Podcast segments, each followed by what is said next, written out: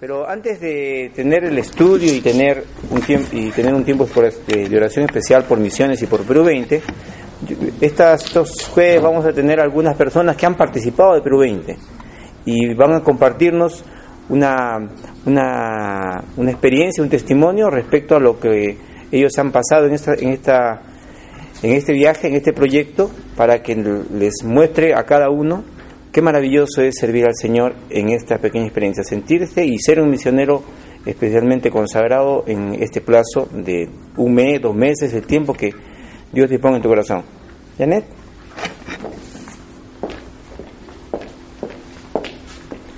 Buenas noches, hermanos. Eh, para los que no me conocen, me llamo Janet, Janet Ricalde, asisto a la iglesia con mi esposo y mis hijos. Siempre que escuchaba de misiones, para mí era un peso porque siempre había pensado que, porque no conocía a Dios cuando era soltera, tal vez me hubiera casado con una persona que también amara las misiones. Y siempre veía algo muy lejano porque ya tengo esposo, tengo hijos, y pensaba cómo los dejo, cómo los obligo a ellos a que compartan conmigo este deseo. Pero se presentó la oportunidad de Perú 20, que fue para mí así lo ideal, porque era hacer misiones no todo el año, sino un tiempo corto, un mes. Empezó siendo un mes y nos, nos explicó Mauricio que podía hacer menos tiempo, o sea, el tiempo que uno podía.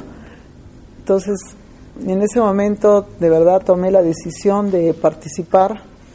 Tenía temor porque no, en realidad hasta ese momento no había compartido mucho la palabra ni tampoco había solamente con mi papá compartí el mensaje de salvación.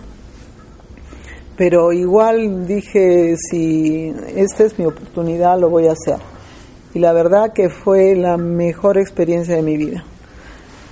el primer año fui solamente por, una, por nueve días y de verdad créanme que me vine pero así llorando por no poderme quedar más tiempo. Pero sí al siguiente año dije de todas maneras eh, tengo que ir más tiempo. El segundo año fui por tres semanas, también fue maravilloso, fue distinto, cada campo es diferente y de verdad que yo he sido la más afortunada porque he podido ver la mano de Dios, la necesidad.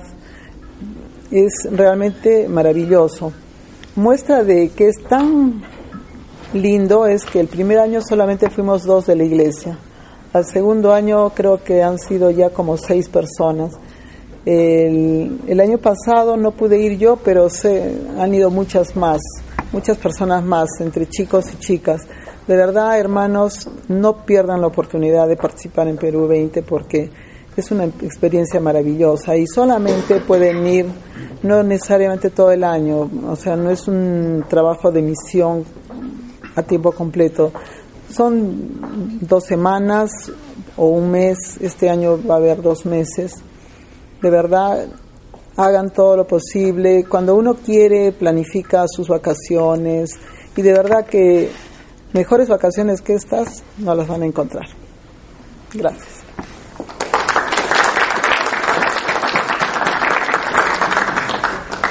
Una de las cosas importantes del proyecto Perú 20 es que comenzó en Arequipa, en el corazón del pastor Mauricio, y después muchas iglesias han ido tomando como parte de de su ministerio misionero. Entonces, es, es maravilloso que de aquí se ha ido para Tacna, se ha ido para Ica, Cusco, Puerto Maldonado y este año que viene vamos a Lima.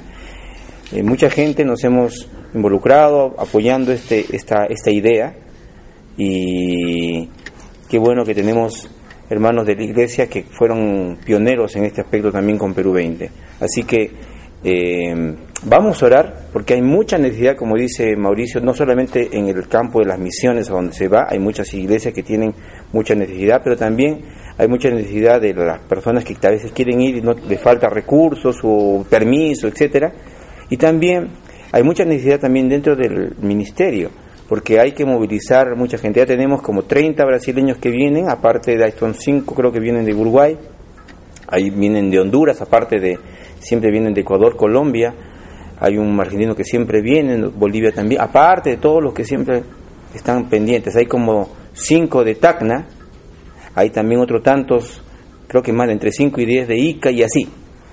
¿Cuántos tenemos de Arequipa? Hasta ahora Arequipa sigue, sigue dando el ejemplo. no, no tanto ya, nos han ganado, el año pasado nos han ganado, este año nos han ganado los brasileños, ¿no? Y el año pasado también.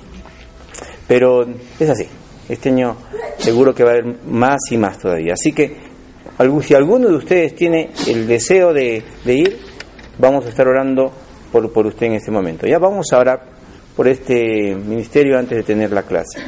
Eh, voy a pedir que Giancarlo, que estuvo también con Perú 20 y con el equipo de Impacto Extremo, nos guíe en esta oración. Vos te pides nos guías corte para que todos te escuchemos.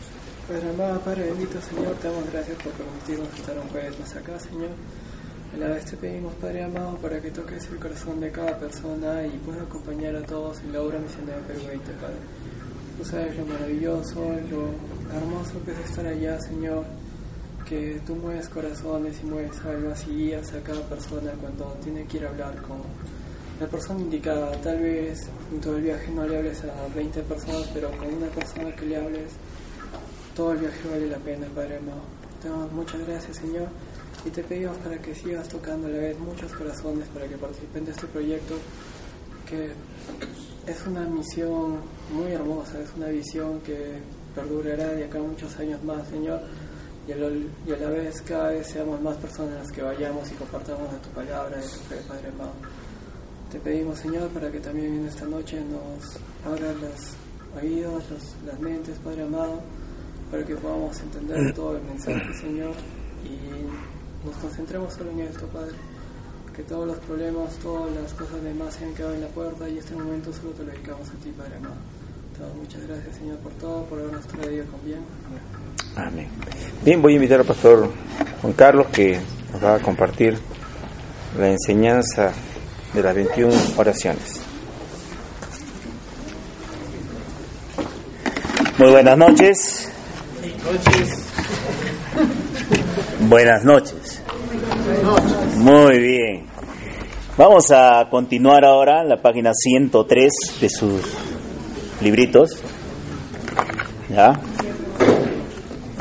Y hemos estado viendo ya 12 diferentes oraciones. Hoy día vamos a ver la treceava oración de este libro, las 21 oraciones más que eficaces de la Biblia. En estas 12 oraciones que hemos estado viendo, no sé a ti, pero ¿la has estado orando? ¿Has estado haciendo tuya esta oración?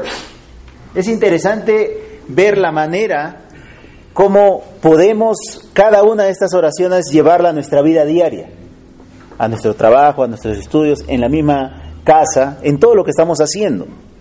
La semana pasada comenzamos con el pastor Paul y estuvimos viendo eh, eh, en el libro de Nehemías también una primera oración de Nehemías. ¿Cuál era esa primera oración? Dame favor. ¿Con quién? ¿El favor con quién? Con él. Con el rey. Recuerden, él era el copero. Era una persona que estaba de confianza del rey y le pide favor al rey para qué? Para salir solamente él, solamente le iba a dar como quien dice, vacaciones, ¿cuántas vacaciones le estaba pidiendo? Un buen tiempo. Algo que normalmente, nosotros cuánto pedimos de vacaciones? 30 días, 15 días, una semana. Él estaba pidiendo más tiempo. El rey no solamente le concedió esto, sino que también le dio los recursos que él necesitaba para la reconstrucción de los muros. Pero uno puede decir, muy bien, ya le dieron todo eso, le dieron el tiempo, y los muros fueron construidos fácilmente. ¿Fue así? Cuando nosotros vamos a las escrituras y busquemos por favor Nehemías, en el capítulo 4, encontramos algo interesante ahí. Aparece unos hombres en escena. Ya Nehemías ya tenía los recursos, había obtenido el favor de él porque le pidió esto a Dios había obtenido el favor del rey, le habían, le habían sido proporcionadas las cartas para que los gobernadores de la tierra por donde él lo dejen pasar y los recursos necesarios para la reconstrucción del, de los muros, pero algo sucedió. Capítulo 4, por favor. Los primeros cuatro versículos. ¿Qué dice Nehemías 4 del 1 al 4? Cuando yo que nosotros edificamos el muro, se enojó y se enfureció en gran manera, e hizo el escarnio de los judíos. Y habló delante de sus hermanos y del ejército de Samaria, y dijo, ¿qué hacen estos débiles judíos? ¿Se les permitirá volver a ofrecer sus sacrificios? ¿Acabarán en un día? ¿Resucitarán de los montones del polvo las piedras que fueron quemadas? Y estaba junto a él Tobías Amonita, el cual dijo, lo que ellos edifican del muro de piedra, si subiere una zorra, lo derribará. Oye, oh Dios nuestro, que somos objeto de su menosprecio, y vuelve el baldón de ellos sobre su cabeza, y entrégalos por despojo en la tierra de su Muy bien, gracias. Miren, ya no solamente él estaba trabajando, estaba obrando ahí para la reconstrucción de los muros, pero aparecen tres hombres ahí, ¿no? Eh, aparece en primer lugar San Zambalat. ¿Quién era Zambalat? Era un oficial de gobierno en Samaria. Y este hombre no era judío, no era israelita, y comienza algo que nosotros podemos escuchar muy a menudo. Dice, y habló delante de sus hermanos y del ejército de Samaria y dijo, ¿qué hacen estos débiles judíos. ¿Qué hacen estos débiles judíos? Miren, ¿qué dice las escrituras con respecto a Satanás? ¿Quién es él? ¿Qué dice? Por favor, busquen Lucas 22, 63. Lucas capítulo 22, verso 63.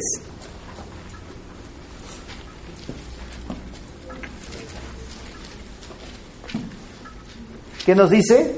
los hombres que custodiaban a Jesús se burlaban de él y le golpeaban.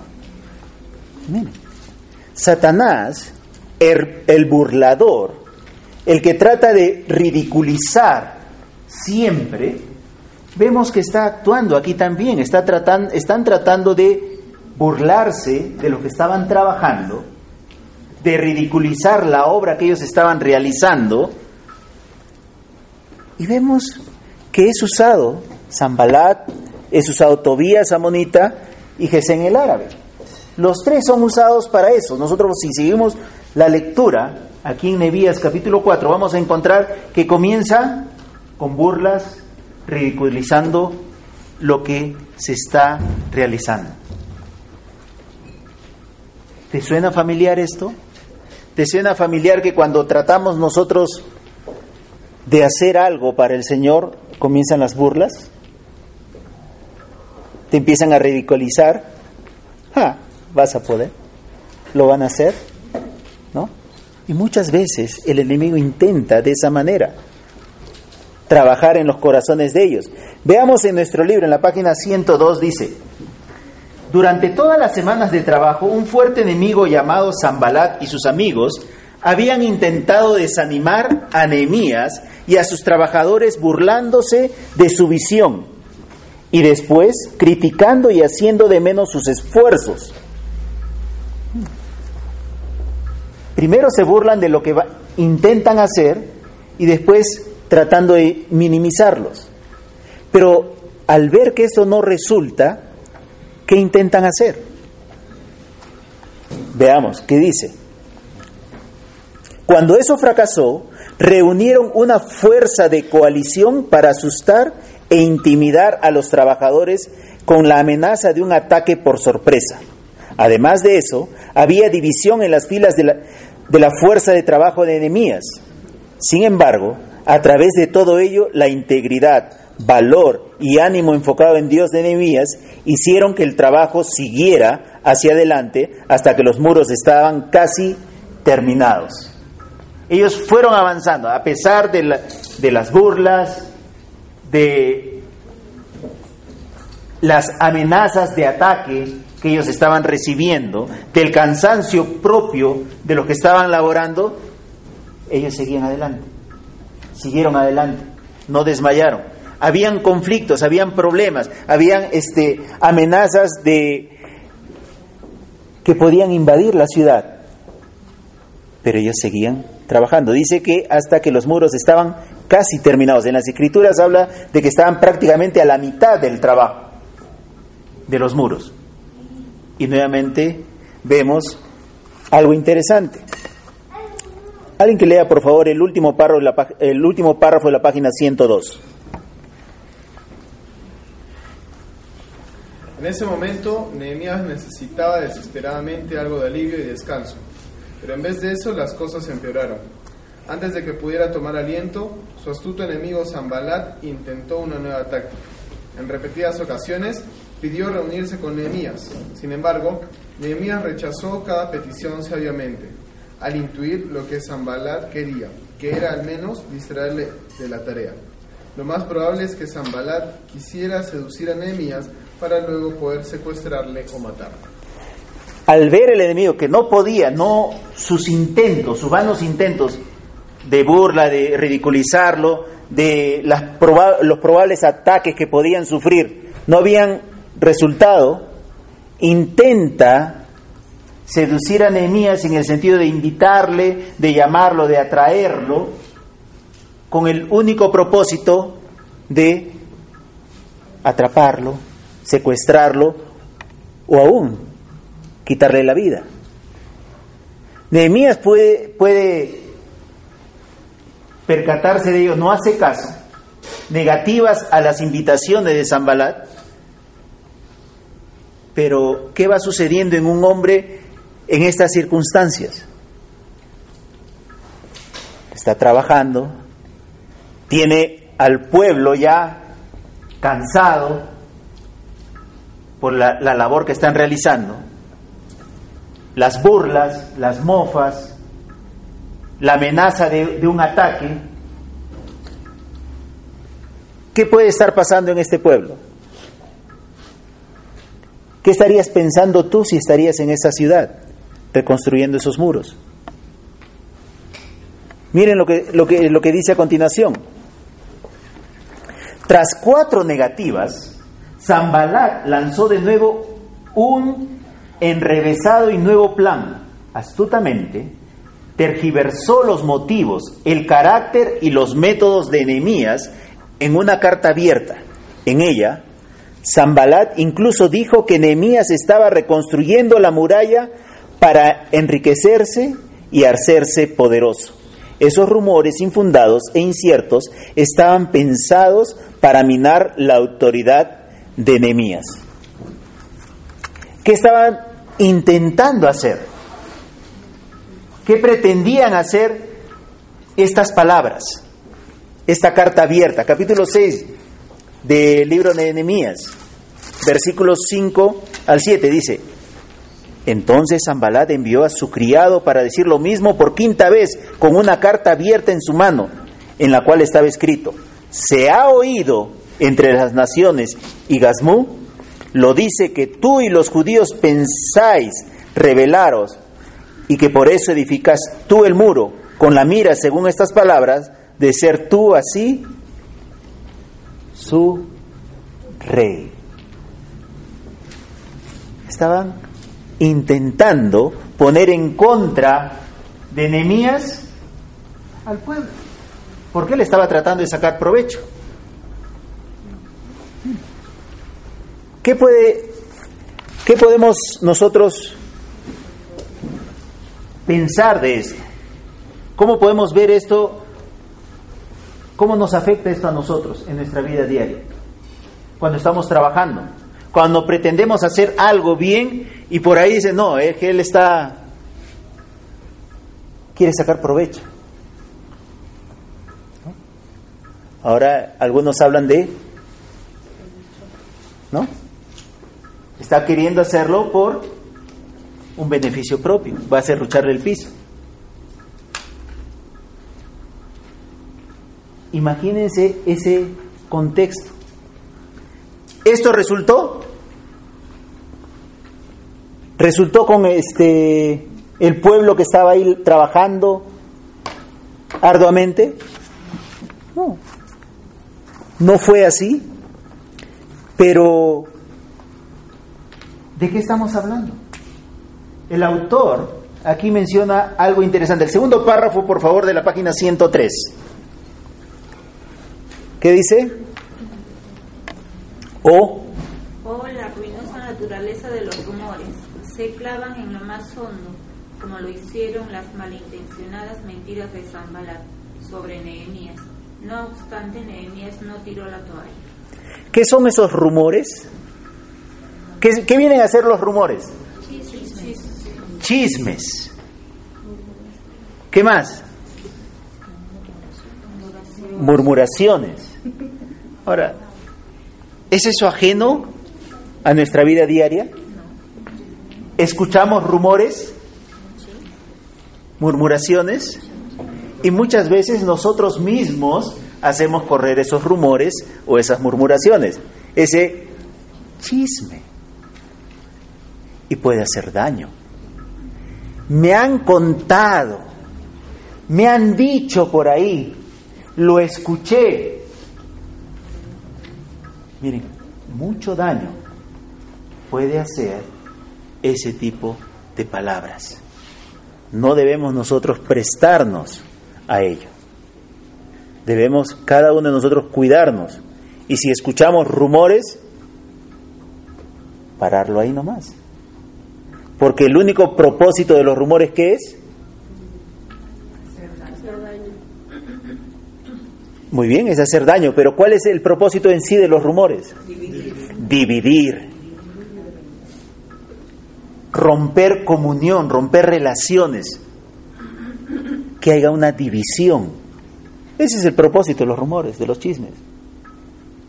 Y es algo que no lograron mellar en Nehemías. Pero algo interesante sucede. Dice, observe que Dios no hace que las cosas sean fáciles para su pueblo, solo porque estemos intentando hacer lo que Dios quiere, no significa que seamos inmunes a los problemas, las frustraciones y los ataques, sino todo lo contrario. Nuevamente, Dios no hace que las cosas sean más fáciles para su pueblo, solo porque estemos intentando hacer lo que Dios quiere, no significa que seamos inmunes a los problemas, las frustraciones y los ataques, sino todo lo contrario. Siempre podemos pensar nosotros de que no, estoy haciendo las cosas de Dios, entonces todo va a salir a la perfección. ¿Va a ser así? No. Siempre va a haber problemas, va a haber oposición, va a haber zancadillas que puedan haber en el camino. No sé cuánto tiempo tomó el que se pueda llegar a la universidad, a las peruanas, sal, sorteando diferentes obstáculos. Se logró hacer ese evento. ¿Fue fácil? Con Dios todo es posible. Pero no porque estemos en las cosas de Dios va a ser sencillo. Para el grupo que está alistándose para ir a, este viaje misionero con Perú 20, ¿va a ser sencillo? ¿Ha sido sencillo? Siempre van a encontrar dificultades. Cuando han estado en Cusco, en Puerto Maldonado, también han encontrado dificultades. Pero eso debe hacernos ceder, que no continuemos debemos continuar. No va a ser sencillo. Qué fácil sería, muy bien, Señor, estamos haciéndolo, pero no. ¿Qué continúa haciendo? Algo interesante dice. Nehemías continuó de rodillas, orando. Algo interesante ahí. Primero, Nehemías convirtió su carga por la muralla en oración Luego convirtió el posible desastre de su cita con el rey en oración, pidiéndole favor con el rey. Cuando comenzó a construir el muro, salió orando de los primeros asaltos de Zambalat. Ahora que estaba sufriendo un cansancio terrible y un ataque que no merecía, Nehemías volvió a orar nuevamente. Versículo 9 del capítulo 6 de Nehemías, ¿qué nos dice? Porque todos ellos nos amedrentaban, diciendo, se, debilita- se de- debilitarán las manos de ellos en la obra y no será terminada. Ahora pues, oh Dios, fortalece tú mis manos. Ahora Dios fortalece tú mis manos. Eh, cuando Nehemías hace esta oración, él pudo haber orado y haber pedido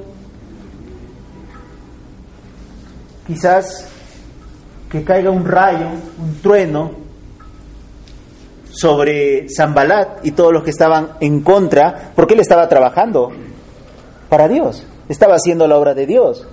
Podía haber pedido, como dice el autor, que los muros fueran terminados por un ejército de ángeles. Pero él que pidió,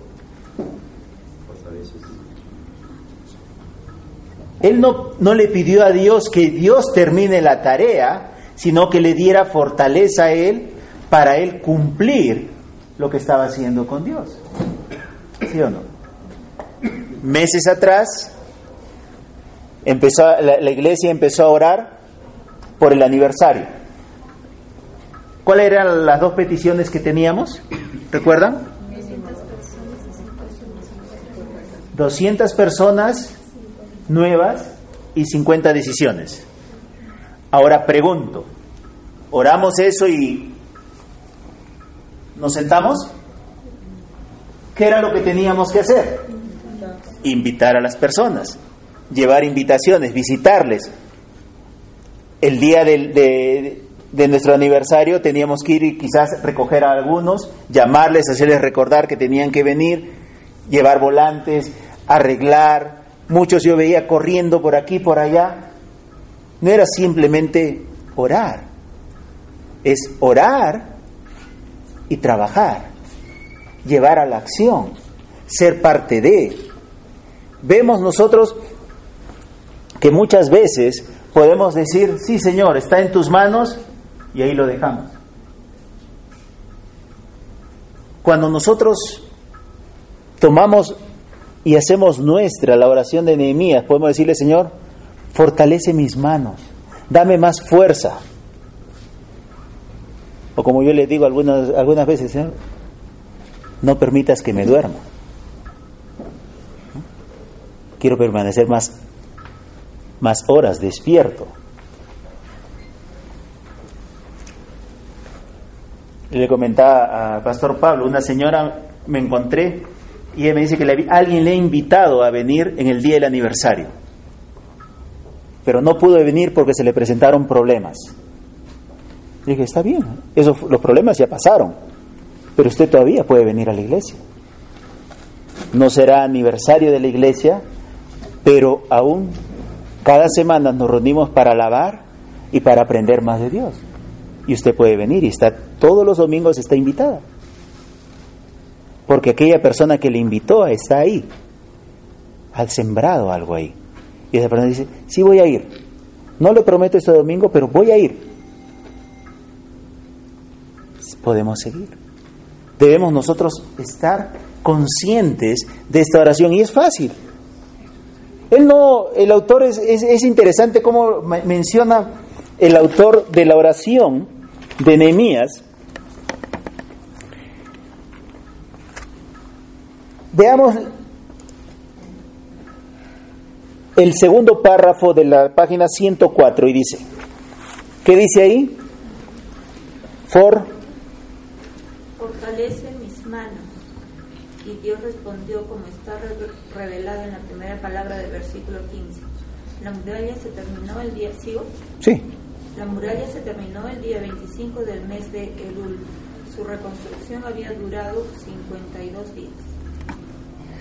Su reconstrucción había demorado 52 días, prácticamente mes y medio, un poquito más. Pero ellos trabajando, ellos haciendo la obra. Cada semana ya la, iglesia la vemos cada vez más llena, más gente. Como decía el pastor Paul, ¿debemos quedarnos ahí? Debemos seguir orando. El Ministerio de Visitación está trabajando, están planificando seguir llegando a más personas y es algo que se debe hacer. Fortalece su trabajo de ellos. Dale palabras, dale sabiduría que puedan llegar a estas personas. Es que les dé a más fortaleza. Miren, Nehemías no ha sido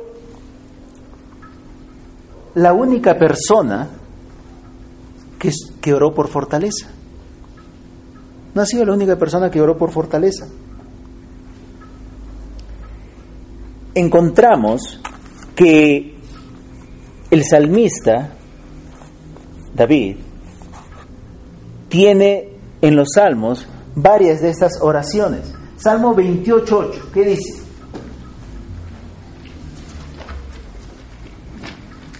No fue el primero en descubrir esto. ¿Qué dice Salmo 28.8? Jehová es la fortaleza de su pueblo y el refugio salvador de su Mire, ¿quién es la fortaleza de su pueblo? Jehová, Dios. Salmo 46.1. Dios es nuestro amparo y nuestra fortaleza, nuestra ayuda segura en momento de angustia. Él es nuestro amparo, Él es nuestra fortaleza. Y al reconocer que Dios es nuestra fortaleza, encontramos, y el autor también hace mención a un hombre, ¿a, a quién? Un hombre que era, vamos a representarlo algo así, ¿no? Fuerte él, que mientras él estaba del lado correcto, pudo estar haciendo la voluntad de Dios, pero él puso sus ojos en el lugar equivocado, en la mujer equivocada, y empezaron sus problemas. ¿Se acuerdan de quién estoy hablando? ¿Ah? No se ve, pero ahí está, ¿no? Sansón, él tomó malas decisiones, fue, dice, a Dalila Scofiur y tuvo un corte excepcional y él perdió su fortaleza, lo que Dios le había dado a él. Él perdió el poder, la fuerza, que era lo que Dios le había brindado a él. ¿Y qué hicieron los filisteos? Lo prendieron, le quitaron los ojos, se burlaban de él y en una de estas celebraciones Sansón es llevado para continuar burlándose de él. Después que se vieron burlado, haciendo mofa de él y la situación en la cual se encontraba, después de haber sido este hombre guerrero, fuerte, todopoderoso, que destruía los ejércitos, es encadenado. Y ahí Sansón hace algo que debía haber estado haciendo siempre. ¿Qué hace Sansón? Se pone a orar. Se pone a orar. ¿Y qué hace en jueces 16, 28? ¿Quién puede leer este versículo, por favor? Hay una oración de Sansón. Entonces clamó Sansón a Jehová y dijo, Señor Jehová, acuérdate ahora de mí y fortaléceme, te ruego, solamente esta vez, oh Dios, para que de una vez tome venganza de los filisteos por mis dos ojos. Fortaléceme una vez más. Miren, quizás la muerte de Sansón fue su mayor triunfo, porque con su muerte él pudo terminar con estos hombres que habían estado burlándose y mofándose de lo que él era. Pero miren, fortaléceme una vez más. Lo mismo que pidió Nehemías, fortalece mis manos, fortalece mi trabajo. ¿Qué podemos pedir nosotros hoy en día? ¿Qué estamos haciendo para Dios en el ministerio? ¿Qué podemos estar haciendo que necesitamos de la fortaleza de Dios?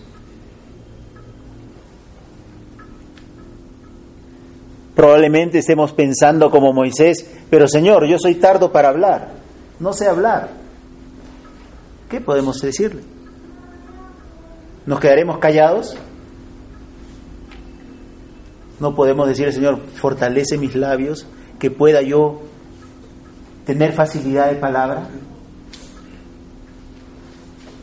Si estoy visitando, si estoy evangelizando, fortalece mis piernas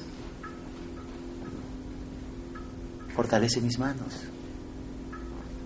Podemos solicitar, reclamar a Dios, porque Él es, dice, fortaleza mía. ¿De quién viene la, fuerza? De Dios. Estamos cansados. En Perú 20 ahí se van a cansar bastante, ¿sí o no? Van a estar, va a ser una labor, porque van a estar de lugar en lugar en lugar, y ahí no hay mucho descanso. Ahí van a conocer lo que es el ministerio. En diferentes áreas, algunos lugares van a tener las condiciones necesarias, en otro lugar no van a tener las condiciones necesarias. Y así se hace la obra, para que podamos conocer. Y eso más nos beneficiamos nosotros que las iglesias que vamos a visitar, porque nosotros aprendemos y eso que aprendemos podemos utilizarlo aquí también. Es sencillo. Pero tenemos que hacerlo. Una semana, dos semanas, tres semanas, un mes o los dos meses que dure todo el, todo el proyecto.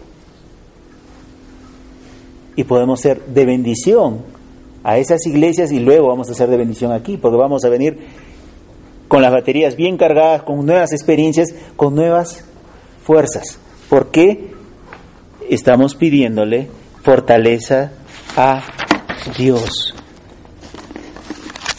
Luego encontramos una, dos historias interesantes aquí del autor, pero yo te pregunto, ¿de qué manera podemos nosotros pedirle al Señor que fortalezca o dé fuerza a lo que estamos haciendo. ¿En qué áreas específicas aquí como iglesia hablando? Ya no estamos construyendo el muro, ya no estamos con una mano trabajando en el muro y con la otra mano con la espada, porque si vienen a atacarnos. Tenemos siempre nuestra espada. Pero, ¿qué podemos pedirle al Señor? ¿En qué áreas podemos pedirle fortaleza? Ahora, hoy día, aquí en la iglesia. ¿En qué áreas necesitamos fortaleza? Oración. Oración. En la oración, ¿ya? ¿Qué más?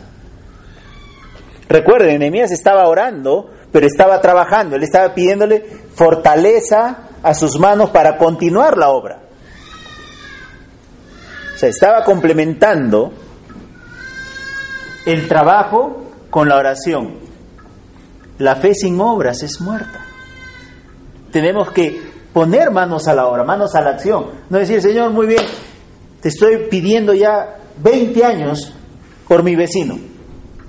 Pero si yo nunca toco su puerta, ¿cuándo esa persona va a escuchar del Señor? Esto nos lleva a entender que no todo es oración. Es oración, sí, pero con trabajo. Tenemos que llevarla a la acción. No debemos quedarnos solamente en orar, debemos también nosotros ser parte de esa oración. Por eso les decía, si oramos por 200 personas, teníamos nosotros que ir a invitarles. Y si no pudimos en ese tiempo, podemos seguirlo haciendo ahora y debemos continuar, no solamente invitarles a los aniversarios, todo el tiempo. Tenemos que trabajar. Fortalece mis manos, fortalece mi trabajo, dame fuerzas para continuar trabajando. No que Él haga todo el trabajo, yo también quiero ser parte de. ¿Y saben? Si ustedes son observadores, Dios está aquí, en esta iglesia, trabajando. Se ve que Él está trabajando, está obrando. Por lo que ves que Dios está haciendo, personas que están recibiendo a Cristo, personas que están interesadas y deseosas de escuchar, de aprender. Porque el Señor nos dice en su palabra que no hay justo ni a, ni uno, no hay quien busque a Dios. Y si hay personas que están buscando a Dios es porque Dios está obrando en ellas. Y si Dios está trabajando, ¿yo qué hago fuera de ese trabajo? Yo también quiero estar ahí, donde Dios está trabajando. Quiero ser parte de ese trabajo. Y es lo que nosotros, como iglesia, debemos buscar. Trabajar de la mano de Dios ser parte de esa labor, porque Dios está obrando. Ahora, la obra se va a hacer conmigo o sin mí, contigo o sin ti, pero qué bueno sería que la obra se haga con todos nosotros juntos, trabajando. Fortalece la labor de esta iglesia la labor de cada ministerio, de cada hermano, de cada hermana, de cada miembro de la iglesia que está invitando. ¿Sabes por qué? Porque Dios nos está dando oportunidad de que seamos parte de lo que Él está haciendo aquí en esta ciudad. Nos está dando el privilegio de ser parte de lo que Él está haciendo. Y lo único que tenemos que pedirle es que Él fortalezca nuestras manos. Yo sé que cada uno tiene trabajos, tiene actividades, estudios, pero podemos pedirle al Señor que nos dé fortaleza para aún en medio de lo que estamos haciendo cada día, seamos parte de su obra. Podemos hacerlo. Con una mano trabajando y con otra con la espada, lista para defender de los ataques del enemigo. Podemos seguir trabajando, estudiando, pero también en la otra mano con la palabra de Dios, llevándola en todo lugar. Porque cada uno de nosotros somos embajadores, somos misioneros en el lugar donde estamos. Piénsalo, tú eres un representante de Dios en el lugar donde te encuentras, donde Dios te ha puesto. Y en ese lugar Dios quiere usarte.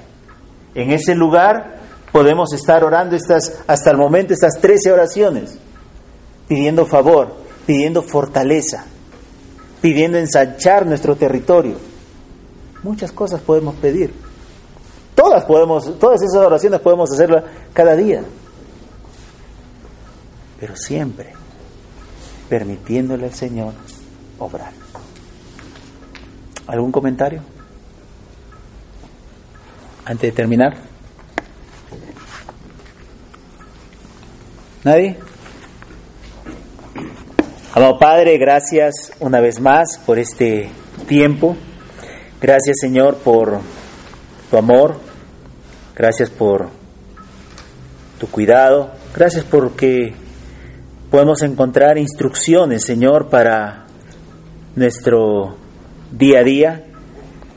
Y Señor, te ruego, Señor, que podamos nosotros hacer nuestra esta sencilla oración, Señor. Que podamos pedirte que tú nos des fortaleza para seguir trabajando en tu obra. Que no desmayemos, que Señor, aún con todos los problemas que se nos puedan presentar, continuemos, Señor, día a día sirviéndote, trabajando para el engrandecimiento de tu reino.